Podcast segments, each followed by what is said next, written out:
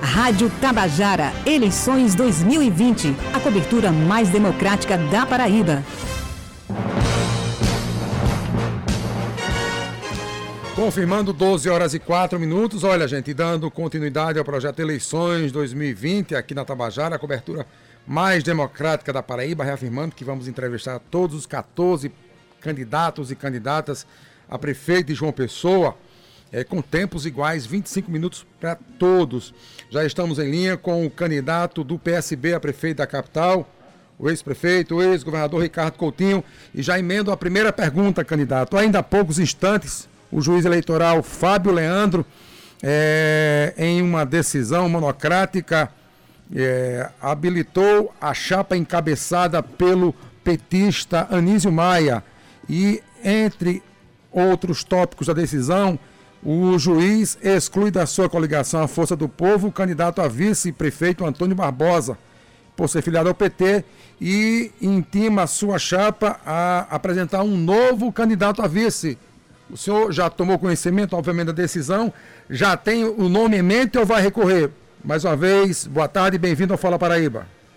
Boa tarde, Petone Torres, boa tarde, Ivna Souto. Brasil, enfim, a todos que fazem a Tabajara e a todos os ouvintes que nos acompanham nesse momento. Deixa eu te dizer, essa é uma questão que diz respeito, claro, a mim, ao PSB, mas diz respeito fundamentalmente ao PT. Eu compreendo que esta decisão ela será eh, recorrida e vai prevalecer a lógica de que um partido é um partido nacional. Então, o PT já tinha desde março tomado sua posição em relação as decisões sobre alianças nas capitais, usou esse direito. Eu recebo o apoio do PT com, com, com honra, né? E compusemos uma chapa e, naturalmente, o Diretório Nacional do Partido irá recorrer e creio que irá derrubar essa, essa decisão. Não vejo muita consistência, com todo o respeito que eu tenho ao juiz, mas realmente não vejo é, consistência porque, enfim, os partidos são instituições nacionais. Candidato, boa tarde. Vamos começar agora nos eixos temáticos da nossa entrevista, começando por saúde. O mundo está vivendo com uma pandemia e os seus efeitos né, perdurarão até 2021. E caso o senhor seja eleito prefeito de João Pessoa, o que o senhor vai implementar na saúde da capital paraibana e o que o senhor faria ou fará diferente do que vem sendo feito pela gestão municipal? Bom, a primeira coisa, Irina, deixa eu te dizer uma coisa. A primeira, a primeira questão é que saúde, ela tem que ter um olhar na prevenção, na atenção primária à saúde. Como é que você passa por uma pandemia como nós passamos e você não, não percebeu uma única ação grande para fazer frente a essa pandemia tão, é, tão delicada, tão forte, uma única ação na área da atenção primária à saúde, na área da prevenção ou seja, é, é, quando você viu muito, você viu o fechamento das, é, dos estabelecimentos de assistência social, você viu redução dos PSFs, ou seja, era para ser exatamente o inverso. Eu teria contratado 50 equipes com 50 médicos para volantes, né, móveis, para, além dos PSFs, fazer essa cobertura e quebrar a transmissão lá na comunidade. Não se quebra a transmissão em hospitais transmissão de pandemia, de epidemia, tem que ser quebrada lá na comunidade. Então, a primeira questão é que eu vou é, fazer um novo olhar sobre a atenção primária à saúde, revitalizando os PSFs. Quero também, em alguns PSFs, de, de alguns, de cada um dos distritos, abrir o terceiro turno dos PSFs, porque tem gente que trabalha durante o dia. Então, precisa fazer uma consulta, uma consulta que é de atenção primária não é de hospital, compreende? Então as pessoas ficam impossibilitadas de estarem presentes, de, de usarem os PSFs e eu quero criar as referências para isso. Já fiz isso quando fui prefeito. O, o do Cos Silva passou um tempo funcionando à noite, com o terceiro turno, de Cruz das Armas, e vou fazer numa escala naturalmente maior. A, a outra questão é que eu vou fazer uma intervenção direta do prefeito, eu, dentro dos hospitais, particularmente dentro do Trauminha. Eu não admito que pessoas idosas e, e, e também não idosas né, cheguem no hospital e fiquem pelo chão. é, esperando 15 dias de atendimento, ou seja, que falte medicamento. Isso não é possível. E eu só sairei dessa intervenção quando civilizar essa, essa, essa, esse atendimento dentro dos hospitais. Eu quero dizer à população que o Trauminha vai voltar a atender dentro de todos os princípios de respeito à cidadania, ao cidadão e à cidadã, né? funcionando sem falta de medicamentos. Criarei uma retaguarda para o trauminha, para que você possa, depois de estabilizar o paciente, você possa colocá-lo para a convalescência. Né? E, e, e, repito, isso não, não, não tem nada a ver com falta de dinheiro, isso é gestão. Então, além disso, eu quero zerar e vou zerar é, a fila de cirurgias eletivas, que aumentou muito durante essa pandemia, porque os tratamentos pararam, porque as cirurgias pararam. Eu quero recadastrar isso no primeiro mês, em janeiro, farei um recadastramento público, colocarei na, na internet para que todos possam ter acesso à lista das pessoas que precisam de cirurgias eletivas, levando em consideração o tempo de espera que estão esperando e também a gravidade né, de cada caso, e irei, ah, passo a passo, zerando esta fila de cirurgias eletivas. Vou criar um centro de imagens e exames. Agora mesmo estava ali no residencial Sassá, aí encontro com a senhora lá, simplesmente é um ano que espera uma ressonância. Ora, como é que é possível alguém esperar uma ressonância magnética durante um ano? Não é possível. Então, eu quero criar um centro de imagens né, e quero, por, por fim, um programa de combate à mortalidade materna, com disponibilidade de ultrassonografias para gestantes com acompanhamento da, da criança até a idade escolar. Eu quero lembrar aos ouvintes que quem está falando isso é quem fez o Hospital Metropolitano Dom José Maria Pires, quem levou o tratamento do câncer lá para o Alto Sertão, quem ampliou os leitos de UTI, de 78 leitos de UTI para 281 sem pandemia, né? é quem construiu o Trauminha, é quem reformou o, o Santo Isabel, quem colocou a UTI dentro do Santo Isabel, enfim, quem criou a UTI materna lá na Cândida Vargas, quem fez a grande reforma, aliás, a única reforma, né, esses últimos 20 anos, foi feita exatamente é, por mim quando eu era prefeito. Então eu falo com a autoridade de quem vai realmente mudar a saúde pública. O candidato, nos últimos oito anos, o atual gestor aqui na capital é, falou que implementou escolas bilíngues é, em âmbito municipal, ar-condicionado em todas as escolas, escolas em tempo integral. Mas a realidade hoje são escolas que não funcionam por motivos óbvios, pela pandemia que está aí é, instalada na nossa capital, no nosso estado, no nosso país.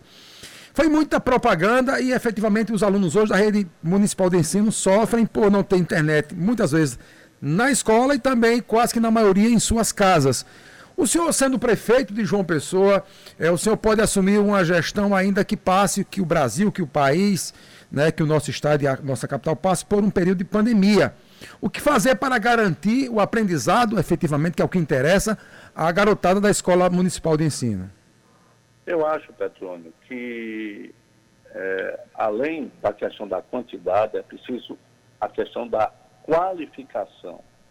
É fundamental que a educação possa ser qualificada, porque a educação é o grande instrumento de promoção da democracia real e concreta né, onde os diferentes serão tratados de uma forma igual.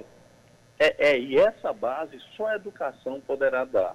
Então, se você libera a criatividade dentro das escolas, dentro da rede, se você garante essa criatividade, se você estimula, como eu fiz com Escola Nota 10, com mestres da, da educação, com a robótica, fui eu, quando prefeito, que implantei a robótica na rede municipal de ensino. Não se falava nisso aqui. Nunca faltou material e equipamentos. Eu construí 11 escolas padrão, todas com dinheiro próprio. Construí 15 creches, todas com, com dinheiro próprio. No tempo em que eu fiquei na prefeitura, o IDEB dos anos iniciais cresceu 60% e dos anos finais do ensino fundamental cresceu 63%. Agora, com o atual prefeito, o IDEB dos anos iniciais cresceu 20%, comigo cresceu 60%, E dos anos finais, cresceu 16%. Comigo cresceu 63%. Então, o que é que eu quero para a educação? Recuperar a sua atividade criativa, ter uma meta de ampliação de 50% da rede para a escola integral, que eu implantei no estado da Paraíba como todo, foi nosso governo que, que fez isso. Né? Então, quero metade da rede. Eu quero que é, a rede volte a trabalhar com a questão da cultura e das artes. Né? Eu quero levar o prima, mas também trabalhar com a cultura das ruas, porque é isso que, que tem aí, que as pessoas estão e gostam. Né? Eu quero trazer essa cultura das ruas, o street dance, é, o grafite, o hip hop, tudo isso faz parte da cultura das pessoas. E finalmente eu vou construir, eu vou implantar um novo centro de formação de professores, porque se você não qualificar o professor, nada acontece. Então eu quero criar o prima, o, o perdão, o giramundo para professores, né? E quero criar um novo centro de formação de professores do porte daquele que eu criei no estado, ali em Mangabeira, que é o centro de treinamento. E para finalizar, eu tenho uma lógica, uma visão de que é necessário você construir carreiras dentro de uma área tão estratégica como é a educação. Então, eu vou buscar fazer é, concurso público para professores especialistas na condição de 500 vagas por ano. Eu quero, ao longo dos quatro anos, ter a capacidade de mais ou menos né, dar oportunidade a que as vagas que existam hoje né, que estão sem carreira como prestadores de serviço possam ser é, é, exatamente colocadas para dentro através do universal concurso público. Candidato, são 12 horas e 16 minutos. Vou perguntar ao senhor sobre mobilidade urbana. A gestão municipal apresentou hoje o novo plano para a mobilidade para os próximos 18 anos. Como é que o senhor avalia o transporte coletivo aqui na cidade e o que tem no seu programa de governo para essa área? Ciclovias, ônibus, carros, pedestres, que, enfim, sobretudo os ônibus, têm muitas reclamações dos usuários de transporte coletivo. O que tem no seu programa de governo para essa área? Olha só, eh, Ivo, eh, eu acho que essa é uma das áreas mais complexas e mais difíceis, porque nós temos uma, uma questão, não só em João Pessoa, mas no Brasil, de que o grande objeto do desejo de transporte coletivo, transporte né, das pessoas, é exatamente o, o carro, o carro particular. Né? Na Europa não é assim. Você tem muito metrô, você tem muito é, VLT, veículos leves sobre trilhos, você, você tem outras formas de locomoção que o carro não é a principal forma, né? não é o principal desejo. É, então, é, esse, esse é um problema muito grave, porque João Pessoa parou no tempo em termos de mobilidade urbana. As obras de mobilidade urbana feitas em João Pessoa de 2005 para 2020, todas elas foram feitas exatamente é, em governos em que eu comandava. Se você olhar para o Retão de Manaíra, olhar para Pedro II, né? A Retão foi duplicado, foi no meu governo enquanto prefeito, Pedro II foi duplicada, foi comigo enquanto prefeito, à, à frente da, da UFPB, não é? é? se você observar as alças da Beira Rio também, né? que foi uma obra simples, nem tão simples, né? mas assim, essencial para poder descongestionar aquele, além da, da Perimetral Sul, enquanto governador, do viaduto do Gás, do trevo das Mangabeiras, ou seja, as grandes obras, é, ou pelo menos todas elas, foram feitas em governos em que eu estava presente. Nesses últimos oito anos, é, João Pessoa parou, apesar de ter um orçamento quase cinco vezes maior do que tinha na época que eu governei. Mas João Pessoa parou também nesse quesito. E é importante, claro, revitalizar os, os, o transporte coletivo, os ônibus, torná-los acessíveis em 100%, ou seja, para cadeirantes. É fundamental isso, a democracia passa por isso. Né? Eu assumi em 2005 a prefeitura, tinha apenas seis, meia dúzia de ônibus com elevador para cadeirantes. Quando eu deixei, deixei com 176. E agora eu quero universalizar, porque eu vou voltar a fazer com que a frota se torne jovem, João Pessoa, em 2009, tinha a frota mais jovem do Nordeste. das capitais. Né? E hoje tem a penúltima frota mais antiga. Isso significa o quê? Mais carros quebrando, significa mais lentidão, além dos próprios problemas relacionados ao, ao, ao trânsito em si. Outra coisa que eu quero é deixar, é construir um projeto de intervenção de veículos leves sobre trilhos, na superfície, né? na superfície, porque é mais barato naturalmente. Então eu quero construir esse projeto e quero batalhar por financiamento naturalmente. Eu sei que no governo federal hoje é, isso é, é praticamente impossível, mas em busca de organismos, organismos internacionais que é, possam fazer financiamento e a gente implantar linhas que, porventura, sirvam aos bairros mais populosos, né, sem o engarrafamento, sem essas coisas que são, é, de certa forma, é, comuns na João Pessoa de hoje. Então, essa questão, ela é fundamental, além de começar, de continuar a fazer esses, é, fazer com que esses gargalos que existam hoje, né, eles possam ser resolvidos eu te digo HU para os, os, os bancários, para as três ruas do bancário, né? Enfim, você tem muitas coisas aqui que, com intervenções seguras, fortes, que eu, é, modesta parte, eu tenho capacidade para fazer, já demonstrei isso pra, por onde passei, nós vamos ter a condição de, de é, melhorar essa, essa questão do, da mobilidade urbana porque não é possível você simplesmente ficar ampliando ruas e avenidas. Não tem como ampliar para as pessoas. Não tem como ampliar, vamos dizer assim, a beira-rio, a não ser pelo centro, mas aí você perderia uma boa parte. É preciso fortalecer o transporte de massas para que, a partir disso, as pessoas, de uma forma segura, possam se deslocar mais.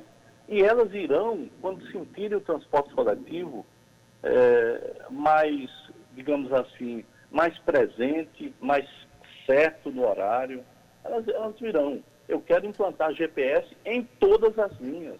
Porque muitas vezes a pessoa sai de casa, vai para o ponto de ônibus que é próximo de casa e fica lá esperando não sei quanto tempo. Ele com GPS as linhas, ele vai saber, olha, daqui a dois minutos o ônibus está lá no ponto de ônibus. Ele sai, vai lá e acompanha isso. Né? Ou seja, trabalhar com a tecnologia eu acho que é uma coisa fundamental para o dia a dia da nossa população. Candidato, eu queria falar um pouquinho é, sobre é, meio ambiente.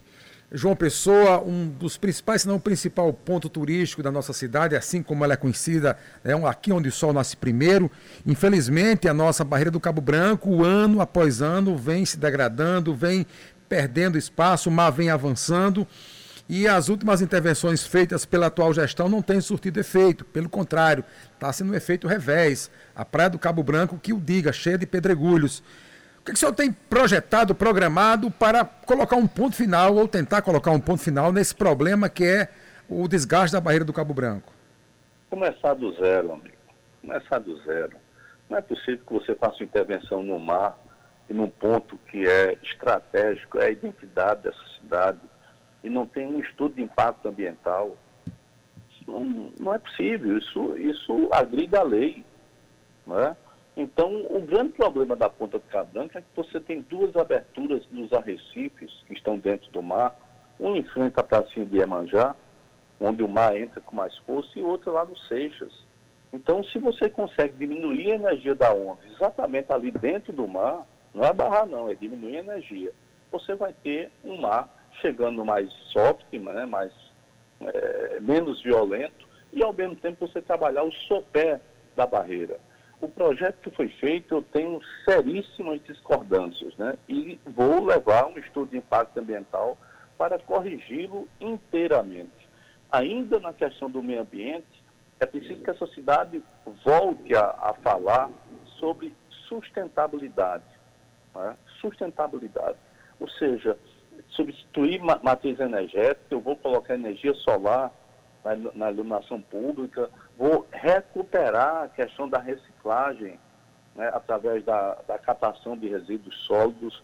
Nós fizemos isso com a Acordo Verde, acabaram com a Acordo Verde.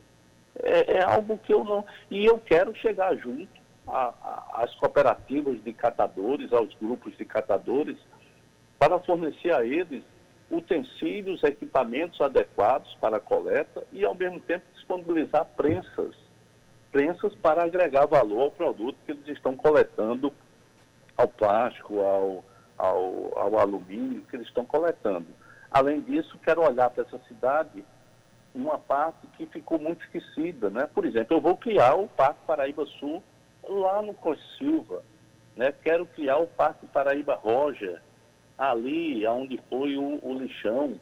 Quero olhar para os parques lineares, né? Aquelas três ruas dos bancários, uh, aquela, toda aquela que vai dizer América até Mangabeira. Ou seja, é, é, e eu estou dizendo isso porque, sinceramente, entre os candidatos que aí estão, eu é que posso dizer isso, afinal, o Parque Paraíba 1 e 2 foi eu que criei, né? Se você olhar para o Parque Bodó Concó, se você olhar para as praças, 77 praças quando foi prefeito, enfim, isso é muito presente na minha, no meu olhar de governante, na minha forma de governar. Candidato, 12 horas e 25 minutos, falando em infraestrutura. Há décadas que se debate a questão do centro histórico. E atualmente, né, com o um projeto da Prefeitura de João Pessoa para construir um parque, onde hoje é o Porto do Capim, inclusive pedindo a retirada de moradores que são de comunidade tradicional. O que tem no seu projeto de gestão para aquela área do Porto do Capim? Um, um parque é bem-vindo, porém é, a população ela não pode ser jogada lá para depois do Valentina, lá para depois do Colina do Sul. As pessoas nasceram, se criaram, trabalham, convivem naquela área. É muito importante que essa sensibilidade esteja presente. Né? Se você olhar ali para a antiga Paulo Afonso, que era dentro da Mata do Buraquinho, né? quando eu fui prefeito, eu retirei de lá, mas coloquei aonde? 30 metros adiante, ali na ladeira antiga do, do Vajão. Se você olhar para a Terra do Nunca, que era um conjunto de barracos, eu fiz o conjunto aonde? Aonde eles estavam né, do condomínio de Sassá, lá em Maria Salete, Sassá, lá, em, lá no, no, no, na Ilha do Bispo, mantive as pessoas onde estavam. Ou seja, as pessoas têm raízes também. As pessoas vivem, né? Portanto, é preciso ter esse olhar, que é um olhar de humanismo, humanidade. É preciso você combinar as duas coisas. Então, ali no centro, você tem possibilidade concreta de gerar moradia. E é preciso trabalhar dessa forma. Além disso, né, além disso, uma cidade para ser boa não é somente ser bonita. Ela tem que ter um povo vivendo melhor, vivendo bem. Eu quero criar, por exemplo, um cartão alimentação para diminuir a fome. Tem tudo a ver com, com, as pessoas e vou criar, porque já criei no Estado. Né? Ali no Varadouro, nós iremos efetivamente apenas retirar quem esteja em área de risco né, ou então em zonas de, de proteção, e garantir que essas pessoas possam estar nas áreas próximas, porque a sua vivência é exatamente naquela região. E tocar um parque, mas um parque que sirva para todos, principalmente para quem mora lá. 12 horas e 27 minutos, ainda cabe mais uma pergunta ou vamos destinar o tempo às considerações finais? Consideração, não, acho que ainda cabe uma pergunta, tem mais mais três, três minutos. Candidato Ricardo Coutinho, eu quero agradecer, queremos agradecer a Rádio Tabajaro, Fala Paraíba, quero agradecer a sua participação nessa série de entrevistas, repetindo o espaço mais democrático da radiofonia paraibana. Iremos entrevistar os 14 candidatos, estamos entrevistando a Prefeitura de João Pessoa. E fica aí o espaço, o senhor tem três minutos para suas considerações finais. Olha só, Petrone, prezados ouvintes, João Pessoa precisa de um choque de modernidade, mas essa modernidade ela tem que ser é, travestida numa cidade que seja inclusiva, democrática e sustentável. Né? Ou seja, se a cidade não caminhar nessa linha, ela vai ser uma cidade cada vez mais desigual. A, a minha vinda para ser candidato dialoga exatamente com essas três coisas. Eu, quando falo em cartão alimentação, em serviços públicos qualificados, em coordenadoria de políticas públicas para as pessoas com deficiência, eu estou falando de uma cidade inclusiva. Quando eu falo em gestão compartilhada, que a população possa acompanhar cada obra que a prefeitura faça, conselhos de bairros, que é uma novidade que eu vou implantar, ao lado da revitalização do orçamento democrático, eu estou falando em cidade democrática. E, finalmente, quando eu falo em energia solar, em reciclagem de resíduos sólidos, enfim, em tudo isso que faça com que essa cidade possa ser sustentável.